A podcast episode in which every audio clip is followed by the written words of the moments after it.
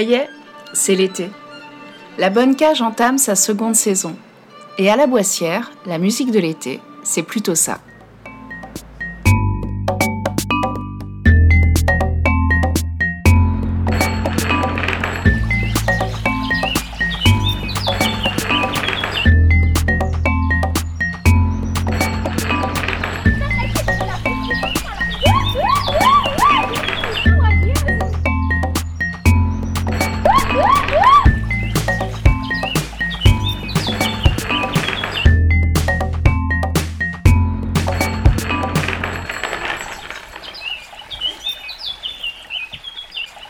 On a décidé de commencer cette saison en vous parlant de l'histoire de la Boissière.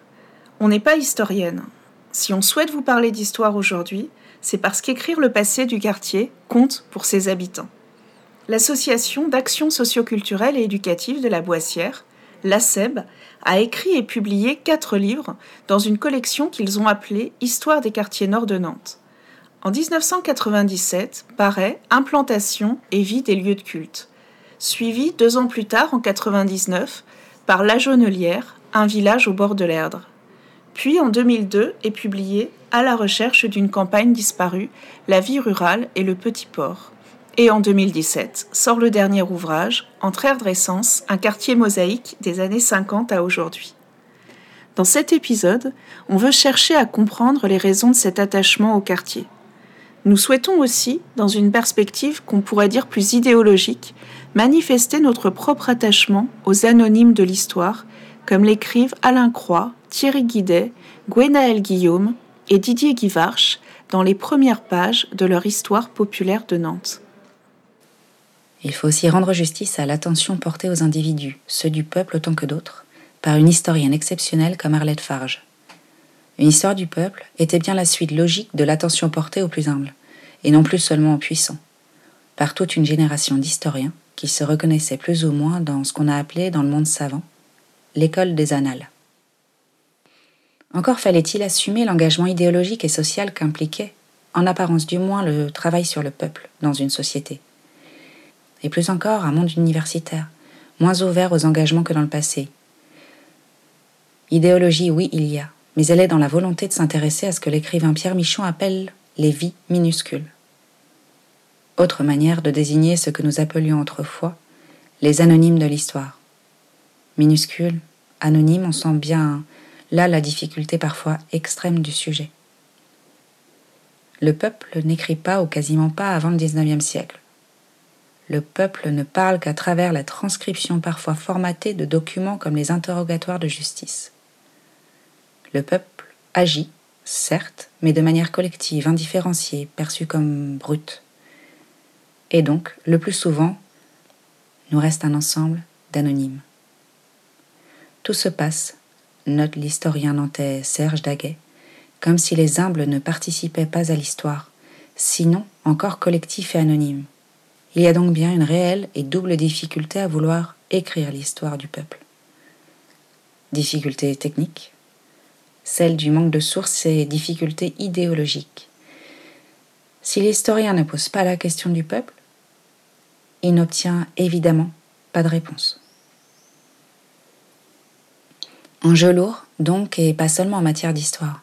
Se soucier de ceux qui constituent les équipages des navires négriers au lieu de ne considérer que les armateurs, de ceux qui habitent la ville ordinaire bien différente des magnifiques immeubles édifiés au XVIIIe siècle, de voir si et éventuellement comment le peuple influe sur la politique menée par les édiles, se soucier de repérer la part des immigrés dans la population nantaise et dans l'activité économique et culturelle, par exemple, contribue à modifier notre regard sur la société d'aujourd'hui. Et pourquoi cacher enfin en empruntant la formule à Arlette Farge le plaisir à faire entendre quelque chose du silence du grand nombre? Parmi les anonymes de la Boissière, nous retrouvons Christine de la résidence autonomie. Si c'est la première fois que vous nous écoutez, sachez qu'on l'appelle comme ça parce qu'il y a trois Christine dans la bonne cage et qu'il faut bien qu'on essaie, vous et nous, de s'y retrouver un peu. Christine est née à Nantes-Nord et y a habité jusqu'au 16 mars dernier, date à laquelle elle a emménagé dans une résidence autonomie dans un quartier voisin. Lorsqu'elle est arrivée à la Boissière, il y a 35 ans, elle n'a habité que six mois dans son premier logement. Il a été détruit durant les travaux d'installation du tram. Elle s'est ensuite installée près du petit centre commercial de la Boissière. Nous retrouvons aussi Sylvie, qui habite la Boissière depuis près de 30 ans. Elle nous a raconté son emménagement dans l'épisode 6. Viennent ensuite des voix que vous entendez pour la première fois. Il y a Francis, qui a grandi à la campagne. Il est arrivé à la Boissière en 1972. Il a d'abord habité en immeuble avant d'emménager dans un pavillon en 78. C'est à lui que l'on doit, au sein de la SEB, la coordination du projet d'écriture de l'histoire du quartier. Francis nous a permis de rencontrer Jean-Louis et Marie-Thérèse. Ce sont des militants de longue date de la SEB. Ils sont arrivés de la Baule en 1979 et ont emménagé dans un appartement au cœur du quartier qu'ils occupent toujours aujourd'hui.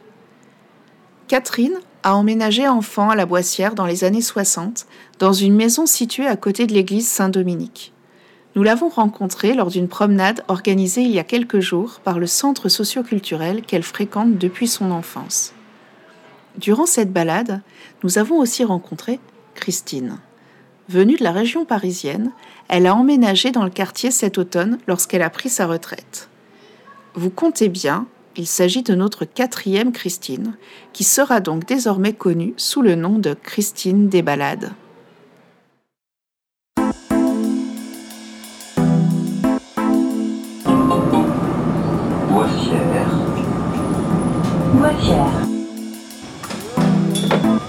Mais déjà, j'ai un toit sous la tête, c'est bien.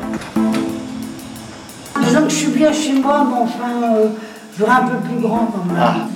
J'ai une petite retraite. Les jeunes ici, ils font quoi? Ils se cachent. Quand j'étais jeune, justement, au chaîne des Anglais, on se moquait beaucoup du quartier de la Boissière. Quartier de vieux, euh, on les appelait les ch'tis. Parce que Nantes, c'est quand même pas Marseille, hein, faut pas raconter l'histoire. La Bonne Cage, un podcast de Frédéric Le Tourneux et Elvire Bornon. Par, par contre, euh, Frédéric, par la convoi, il y a, il y a quelqu'un de l'empereur qui a acheté un, comment, un livre sur, euh, le, le- sur la boissière. Comment c'était la boissière avant. Ça pourrait être intéressant de faire un truc Ah euh, ouais sur ça. Faut que, faut, faut que je l'ai, euh, Bah, il y a, y a, ouais, il y a un livre qu'on a récupéré, nous, au Centre socioculturel de la Boissière, qui s'appelle L'histoire des quartiers nord. Et t'as voilà, bah, c'est ça. Ouais. T'as toute l'histoire de la Boissière et puis des petits pavillons, tu vois, autour et tout. Ouais, ouais, ouais, et- et les pavillons qui étaient en bois et tout ça. Ouais. Ils ont été faits par l'abbé Pierre. Ouais, alors ça, c'était plutôt un peu plus haut, je crois, un peu plus au nord, mais, euh, Ouais, oui, bah, euh, euh, alors, attends, euh, les, maisons en bois, c'était du côté de euh, la petite sensible par là, je crois. ouais, je crois que c'est ça, ouais, un peu plus au nord, ouais. Mais, euh, mais ouais, on avait récupéré ce livre, ouais. Donc, euh, tu vois, du coup, euh, Ah, histoire- l'histoire de, l'histoire du quartier. Et à, à la Jonelière aussi, il y a des trucs, hein. Y a eu, lieu. Ouais. Ouais, c'était les, les guinguettes et tout ça aussi, là. Voilà, voilà, voilà. Ouais. Mais ouais, on pourrait Ben, faire un épisode. euh, Elle, travaille, euh, elle- est bénévole en, euh, en, euh, en Power Note. Ah, d'accord. C'est ma, c'est Marie. Ok. Je pense que tu- si vous la connaissez. Bah non, tu nous en as parlé l'autre jour, mais moi, je la connais pas. Enfin, on l'a pas rencontrée encore. Et elle s'intéresse Ah, bah, à quartier, c'est ça? Ah, bah, bah, oui, bah, oui, bien sûr. Hmm. Il y avait Christine, mais Christine, je sais pas, elle a pas l'air de... Elle a pas Les premiers appartements qu'il y, a- qu'il y a eu à la Boissière et tout ça. Mm. Les premiers, les, les premiers appart- appartements, ça a eu lieu rue des Renards. Hmm. C'est, euh, le long du, du tram que c'est, là. Il y a des véhicules à Boissière, hein, je sais pas, euh, c'est, c'est, c'est bien, hein. Ouais, carrément. C'était que, Il y a des choses. c'était que des, ch- c'était que des champs avant. Et les nouveaux habitants qui habitent à la Boissière, ça serait bien qu'ils savent ça. Comment c'était, euh, euh, euh, Oh, la boîtière avant tout. Vous avez reconnu Sylvie? Pendant le confinement, en plein milieu d'une conversation téléphonique où l'on parlait d'alimentation et des aides mises en place pour les petits budgets, mais aussi des déchets qui s'accumulent dans le quartier, Sylvie nous a parlé du livre Histoire des quartiers nord de Nantes, qu'a acheté Marie, médiatrice à l'association Empower Nantes, ou Empower, comme les appelle Sylvie. Elle nous a parlé aussi de Christine, qui a vécu toute sa vie sur Nantes Nord, avant d'en partir le jour précédent le confinement, pour aménager dans une résidence autonomie. Alors nous sommes allés demander à Christine de nous raconter son histoire. Donc du coup, vous, vous disiez que vous êtes née... Euh... Euh, avenue de la Côte d'Or. Alors quand vous êtes euh, l'avenue de d'Or, vous descendez le boulevard des Tribunes, c'est euh, pas la première rue, la deuxième et la troisième. Celle qui donne juste en face de l'entrée des vents. Ok. Et euh, quand vous descendez cette rue-là, vous, re- vous rejoignez le camping du Petit Port. D'accord. C'est une rue qui descend à pic. Et moi, j'habitais au milieu de la rue. Et après, mes parents ont acheté une maison un peu plus haut, avenue des Renettes. Euh, C'est à trois minutes à pied de, ont acheté la maison de mes grands-parents. D'accord, donc vous avez vécu votre enfance plutôt dans une maison à Petit Port et après... euh, Ah bah, après, je suis. Non, après, je suis partie au bout des pavés, rue de Québec. Après, je suis allée. euh, je, je suis revenue au Petit Port et, et en attendant de. Il y a au chaîne des Anglais, puis j'ai atterri à la Boissière. Mais j'ai pas quitté le, le périmètre Corée. Une vie à Nantes Nord, quoi. Presque. Si j'ai fait 10 km en métro de déménagement, c'est tout ce que j'ai dû faire. Ah bah j'ai visité du pays, parce que je suis allée au Québec. Ah oui Et après, Au je suis Québec, euh, Ouais, là-bas. Et j'ai rencontré un grand monsieur à chaque quartier. À la Boissière, depuis la rue des Renards, on peut emprunter la rue Jacques-Cartier, du nom de l'explorateur qui découvrit le Canada, pour rejoindre à pied les Tours Québec, des bâtiments de 13 étages aux halls et escaliers occupés par des activités de deal qui vont être réhabilités dans le cadre du projet global Nantes-Nord dont on vous a parlé durant le dernier épisode. On se retrouve plus alors à la Boissière mais à Bout des Landes et on a traversé Bout des Pavés, chaîne des Anglais. Christine Desbalades nous lit depuis les bords du ruisseau, le sens, la première page d'Histoire des quartiers nord de Nantes. L'hippodrome, que déversait par derrière comme aujourd'hui la route des tribunes, donnait au nord et à l'ouest sur la campagne. Au-delà de la piste sommairement balisée qui bordait une haie vif, commençait une végétation maigre et rabougrie. Les petits champs herbus du bocage aux haies semées de chênes étêtés, ainsi s'exprime Julien Gracq dans la forme d'une ville. Lorsqu'il évoque le petit port et la campagne environnante, environnante oui, des années 30, il se souvient qu'au pont du Sens, le ruisseau du Sens, à cette époque, formait la limite de la ville dont les dernières maisons ne l'éteignaient même pas. Au-delà du pont, la route montait entre les prairies closes de haies. On y voyait un petit puits couvert. Et pourtant, des villages existaient, disséminés dans la campagne au point d'avoir été ignorés par Julien Crac. Les noms, les lieux dits, Bout des pavés, Bout des Landes, ne font-ils pas référence à cette situation géographique aux confins de la ville Même dans les années 60, alors que l'urbanisation avait commencé, les quartiers situés au nord du Sens demeuraient à l'écart de la ville. Un journaliste venu faire un reportage sur notre quartier avait tiré son article Un après-midi au bout du monde.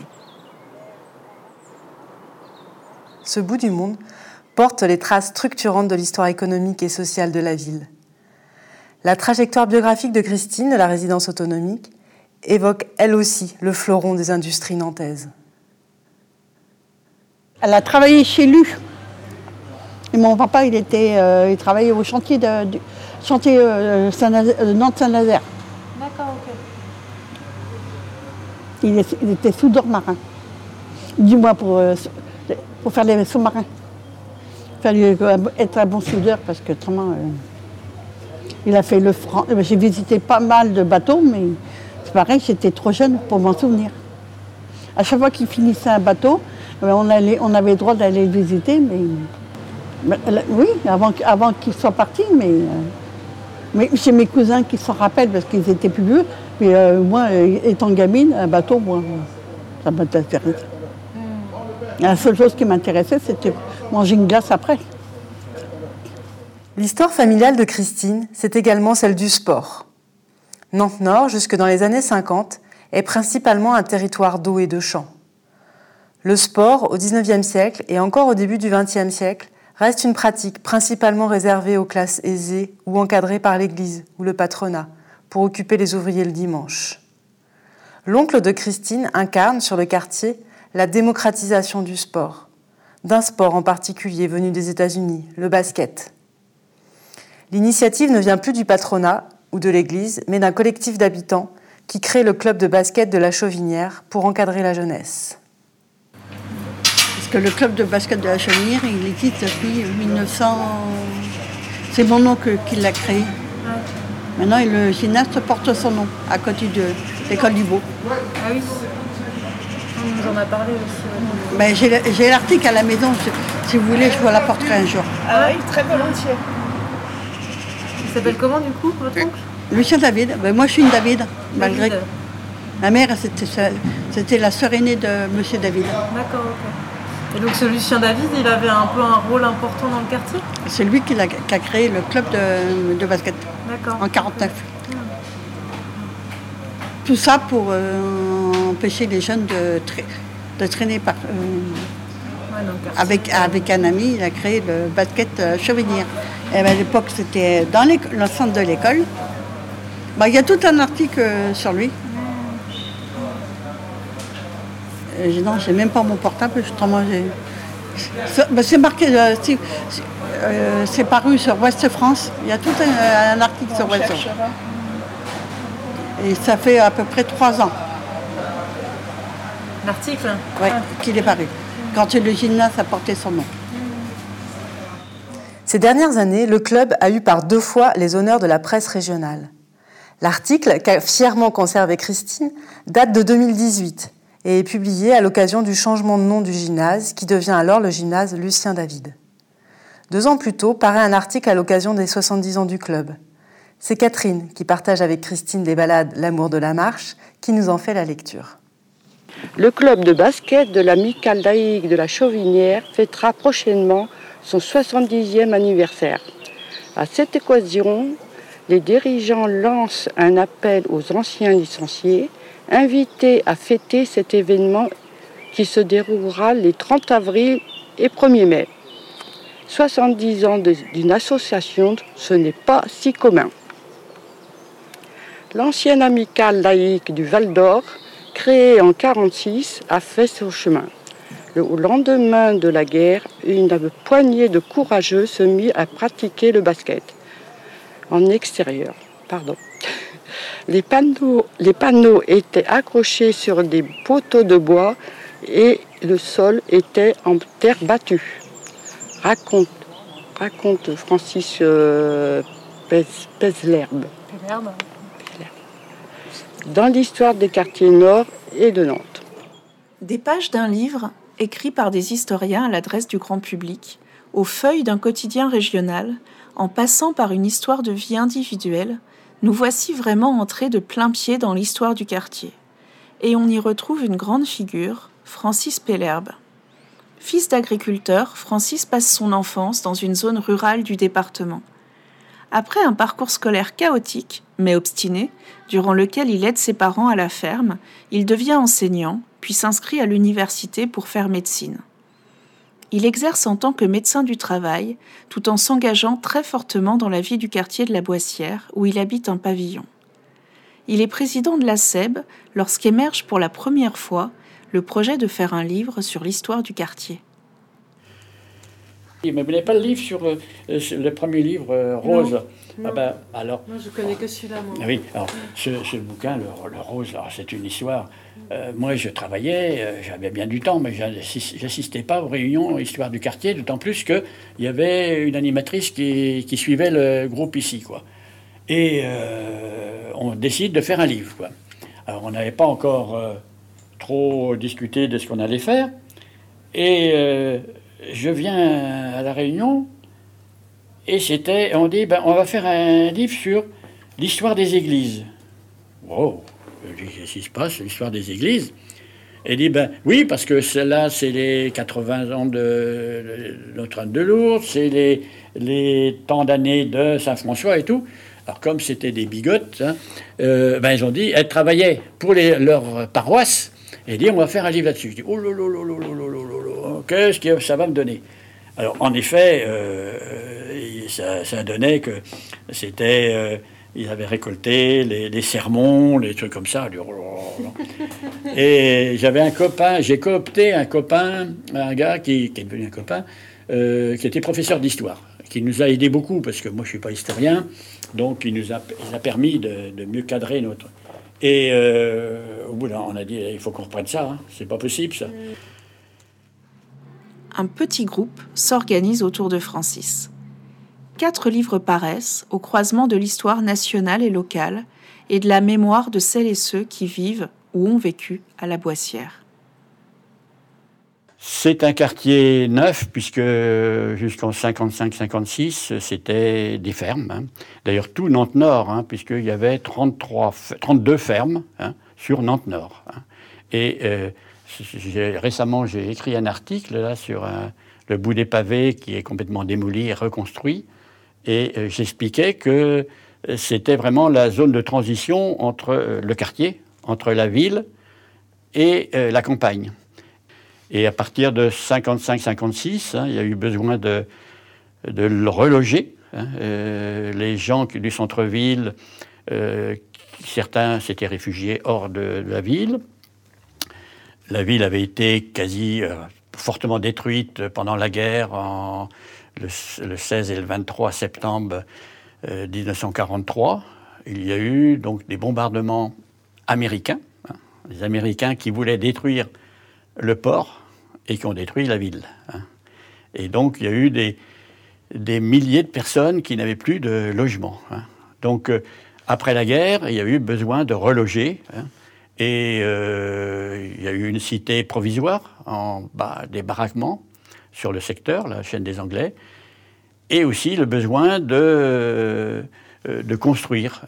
Et c'est la première cité HLM a été construite ici à la Boissière, parce que la ville avait anticipé, avait acheté euh, des terres, là, il y avait un château à la Boissière, et donc les, les terres autour de ce château avaient été rachetées, 12 hectares de terre avaient été rachetés par la ville, et le château aussi, qui a été démoli. Hein, donc, euh, donc là, il y avait des terrains, il y avait besoin de construire, et le ministère du Logement proposait des aides, et c'est comme ça que la Boissière, les premiers logements de la Boissière, c'est rue des Renards, et euh, c'était l'opération Million, c'est-à-dire que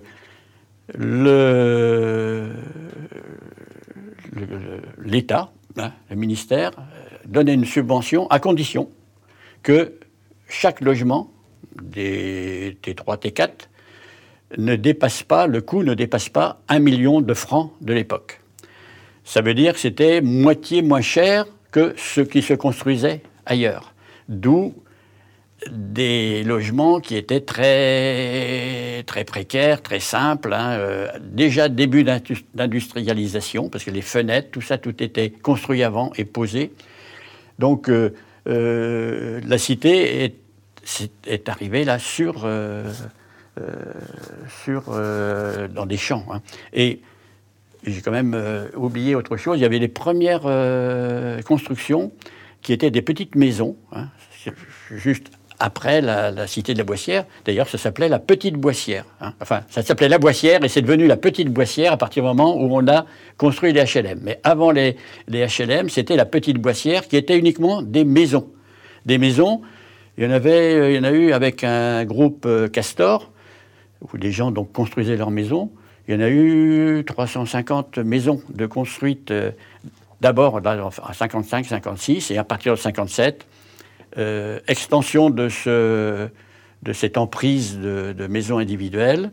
Un premier projet qui, euh, on a le photo hein, qui est dans la photo de ce projet, où il y avait des maisons individuelles aussi, mais on commençait à s'interroger sur l'espace euh, qui étaient grignotés euh, sur. euh, donc, c'était plus possible de, de petites maisons. Et on a le premier projet où il y avait des maisons et des immeubles qui n'a jamais été réalisé. Et ensuite, ça a été donc des immeubles parce que la ville l'État ne subventionnait plus les maisons individuelles, déjà, hein, dans les années 55. hein. Ces changements, on a eu la chance de les observer de nos yeux aux archives municipales où travaille Nathalie Barret, responsable de l'histoire et des mémoires des quartiers, qui a rassemblé pour nous un grand nombre de documents. Vous pourrez en voir quelques-uns si vous vous rendez sur notre chaîne YouTube La Bonne Cage. Nous vous mettrons le lien dans les notes du podcast. Pour comprendre et raconter l'histoire de la Boissière, nous avons donc des livres d'histoire scientifique et amateurs, des articles de presse, des témoignages et des archives. Il y a aussi des enquêtes. Encore une fois, l'histoire rejoint les vies minuscules. Il s'agit cette fois de l'histoire scientifique. À leur début, les sciences sociales se sont constituées par le biais de grandes enquêtes, qui ont été menées par des scientifiques avec l'appui militant des personnes concernées. À la Boissière aussi, des habitants se sont engagés pour décrire la réalité sociale du quartier. Ces militants, euh, souvent aussi euh, militants catholiques, hein, euh, mais aussi politiques. hein. Il y en avait un qui a été très actif, il était au PSU. hein. et donc, c'est. Et ils, ont, euh, ils avaient ce souci de, euh, de- Ils ont vu cette cité HLM se construire, ils ont dit attention, qu'est-ce qui va se passer Puisque il va y avoir là une population importante, hein, et euh, avec beaucoup d'enfants. hein. Quand vous lisez le livre, il y avait des escaliers, donc quatre étages, il y avait une centaine d'enfants dans un escalier. Donc c'était assez, assez et, et ils sont intéressés à cette population en disant mais euh, il faut qu'ils s'intègrent dans le quartier. Donc euh, ils ont euh, fait des enquêtes euh, euh, très tôt. hein. Moi, j'ai des euh, preuves du dynamisme. Il y a eu un conseil de quartier créé sur toute la ville de Nantes, mais ça n'a fonctionné que sur notre quartier. Et le conseil de quartier avait fait une enquête sur les besoins. Et moi, j'ai eu la chance de rencontrer euh, le, le militant euh, qui a été euh, très actif là, et il m'a donné ces documents. J'ai toutes les euh, les- le nombre d'enfants et le souhait des, gens, ça date des années, oui, euh, 60, euh, fin des années 60, début des années 70. hein. Dans l'épisode précédent, on vous a raconté qu'on passe beaucoup de temps à sillonner l'espace public pour entrer en contact avec celles et ceux qui vivent ou travaillent à la Boissière. Nos micros sont bien visibles et attirent l'attention. Mais ce n'est pas suffisant pour entrer en contact avec des habitants et des habitantes d'âge et de profils variés. Alors, dès qu'une personne nous accorde un entretien, on lui demande aussitôt si on ne pourrait pas, grâce à elle, entrer en contact avec d'autres gens. Et c'est ainsi que, grâce à Francis, nous avons rencontré Marie-Thérèse et Jean-Louis. À La Baule, où ils habitent un quartier ouvrier, de l'autre côté de la voie de chemin de fer, Jean-Louis peine à trouver du travail à cause de ses activités syndicales. Ils décident alors, en 1979, de déménager à Nantes, à la Boissière, avec leurs quatre enfants. Sur le quartier, ils s'investissent sur tous les fronts, membres d'un parti politique, délégués syndicaux et militants associatifs. Un de leurs premiers souvenirs marquants est le combat pour obtenir des poubelles pour les habitants de la rue des Renards. Bah, quand on est arrivé, nous, euh, il y avait dans un. Nous, on s'est impliqué tout de suite. On faisait déjà partie, partie de la CLCV à la boule. Donc, arrivé ici, automatiquement, on s'est intégré au, au groupe. Et euh, bah, quand on est, on est arrivé, euh, on, on, on a fait euh, du, du porte-à-porte pour savoir les, les- les besoins des gens. On a fait des cahiers de revendications. On a fait. euh, euh, Ah oui, oui, ils ont fait, ils ont fait du porte-à-porte dans toute la Bastière. Tout. Oui, il y a un millier de, de Et- logements quand même. Et, quand, et- et quand, et- et Je ne sais quand- pas s'il y a un millier, mais pas loin. Alors c'était un, un moyen pour les, pour les- ça a été pour, pour les élus municipaux. euh, on avait engrangé un certain nombre d'informations qui se sont de- d'utiliser, mais ils n'ont pas renvoyé vers les associations le bénéfice de ce qu'elles avaient fait. Donc les associations sont Bah voilà. Alors, en, faisant du porte-à-porte comme ça, on avait repéré dans euh, les immeubles qui a rue des Renards, là, les, gens étaient, étaient envahis par les cafards. Et on avait compris pourquoi. Euh, pendant le week-end, ils n'avaient pas accès aux poubelles. Ah oui, rue des Renards. Donc, donc leur, euh, leur salle de bain, enfin leur, leur cabinet de toilette, était, était donné dans la cuisine. Hein. C'est comme ça que c'était fait. Et les gens, comme ils ne savaient pas où mettre leur poubelle, ils mettaient dans, leur douche. Et ils étaient envahis de, envahis de cafards. Alors, on a mené une action. Hein, on, a, on, avait, les gens avaient, avaient tendu des fils, ils avaient accroché les, des, ordures, les ordures accrochés. Il y avait, il y avait une sono, euh, ça faisait de la musique, euh, tout. on a fait venir la presse.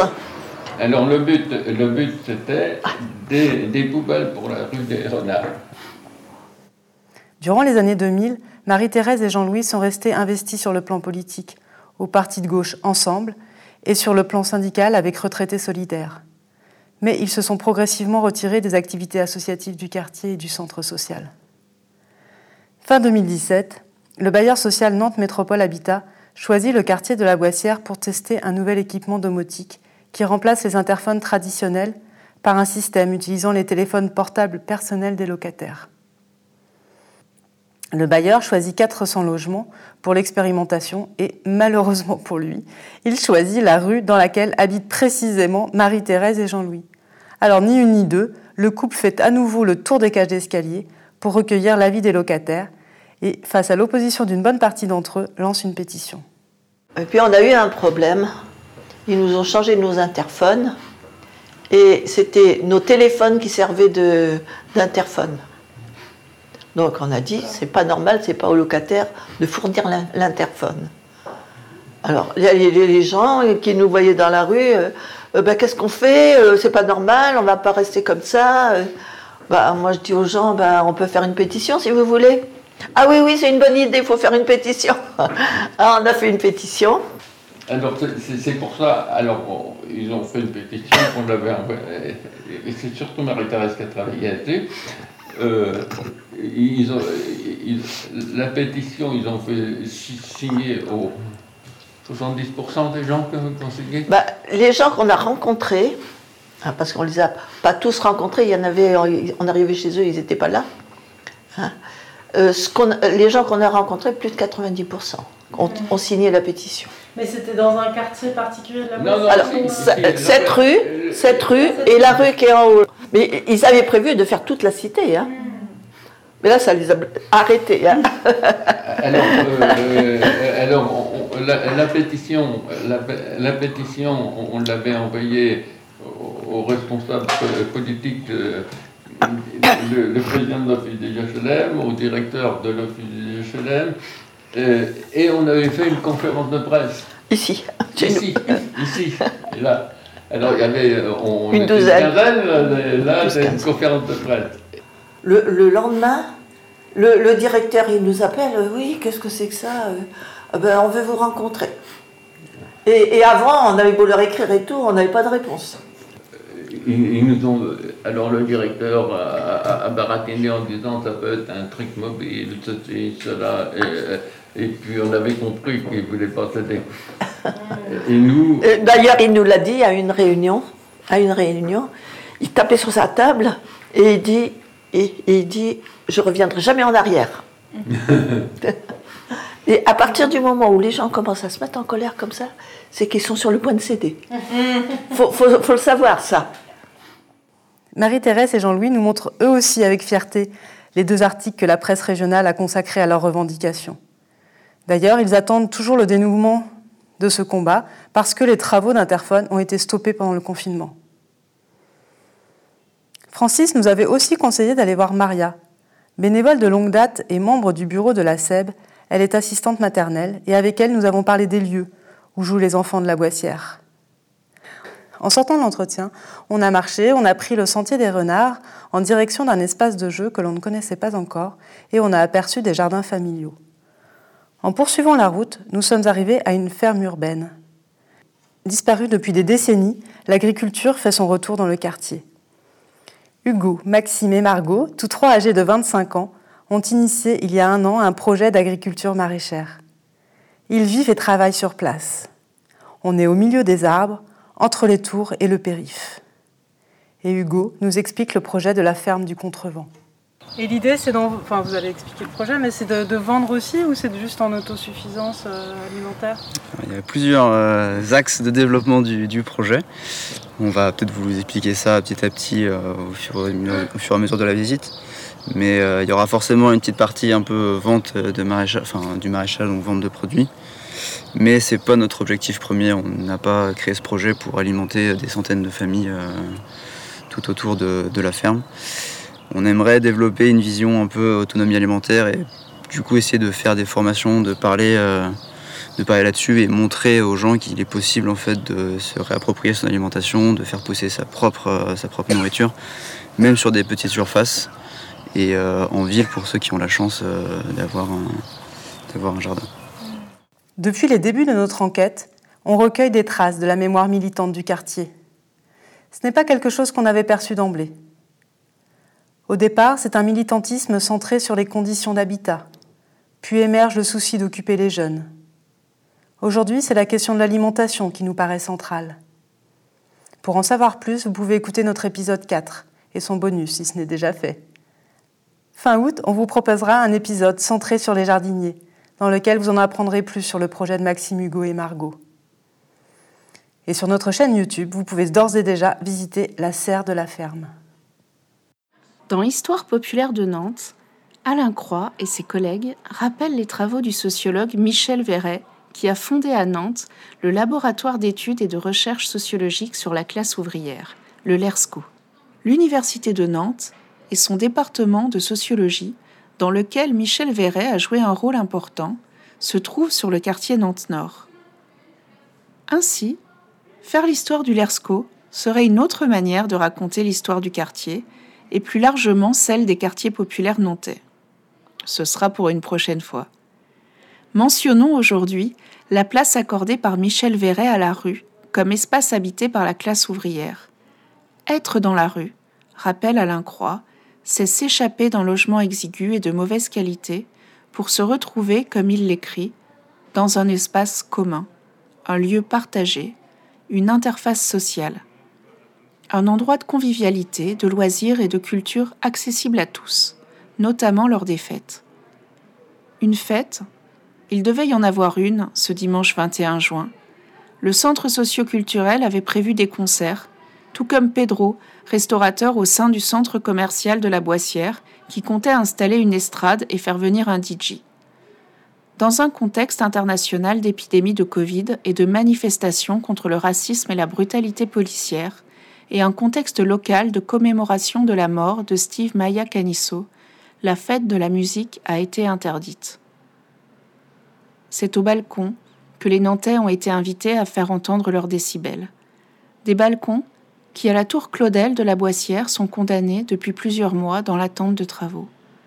Encore et toujours ce silence des vies minuscules. Nous arrivons aux dernières pages d'Histoire populaire de Nantes, le dernier chapitre s'appelle Le droit à la ville. Du tracé des lignes de tramway à l'aide financière accordée aux primo accédants à la propriété, de la rénovation de l'habitat social à la construction de médiathèques de quartier s'est manifestée, dans la durée, une volonté de corriger le monde comme il va, la ville comme elle va, les logiques aveugles du marché immobilier et de la ségrégation sociale. Et cela n'est pas pour rien dans la relative robustesse d'un modèle nantais, dans la capacité à faire tenir ensemble, tant bien que mal, les peuples qui constituent cette cité. Toutefois, le risque est grand que les fractions populaires les plus marginalisées cessent d'être les actrices de leur propre vie pour devenir de simples objets de sollicitude. Dans Le droit à la ville, un titre devenu slogan, paru tout juste deux mois avant mai 68, le philosophe Henri Lefebvre note que ces exclus ne méritent pas le nom de peuple. Pas de mépris dans ce propos, mais le constat d'une vie si dure qu'elle prive de toute conscience collective. Cette histoire du peuple de Nantes, un essai de faire entendre quelque chose du silence du grand nombre, participe du droit de tous à la ville. Les femmes et les hommes d'aujourd'hui s'adossent à l'immense forêt des âges. S'y pressent les pensionnaires de la maison du pauvre et les constructeurs du château, les gueux enfermés au sanita et les matelots embarqués à bord des navires négriers, les blanchisseuses de Barbin, les prostituées bretonnes, les dockers en grève chargés par la cavalerie, les conscrits de 14, le boulanger engagé dans les brigades internationales, les résistants espagnols, le jossiste déporté à Neuengamme, les maçons portugais, bâtisseurs de la ZUB de Bellevue, les ouvriers occupants Sud Aviation, pas tous des saints de vitriail, pas tous des héros des barricades. Quelques traces dans les registres paroissiaux, quelques profils perdus retrouvés dans une gaze d'archives, des noms qui surnagent dans l'écume des siècles, et tant d'autres à jamais tus. La bonne cage, c'est Elvire, c'est moi, et c'est Fred, c'est elle. Tous les 15 jours, on vous propose de plonger avec nous dans le quotidien des habitantes et habitantes de la Boissière. Pour le prochain épisode, on vous invite à préparer serviettes et crème solaire parce qu'on vous emmènera à la pataugeoire. Nous remercions pour cet épisode Tico pour le mixage, Rennes pour la musique d'été, Erel Latimier pour la lecture, ainsi que Catherine et Christine des balades. À dans 15 jours. Euh, on, on emmenait d'où nos, nos enfants en manifestation À la Baule ou à Saint-Nazaire, puisque c'est à côté. Et puis, euh, notre grande fille, euh, qui maintenant euh, travaille aux impôts, puis habite la Réunion, euh, à la maternelle de la Baule, avec les gosses de bourgeois. Bon patron, Prends le patron, patron. Prends le patron, prends le patron, t'auras son pognon. Si tu prends pas le patron, t'auras pas sa galette. Si tu prends pas le patron, t'auras pas son à pognon.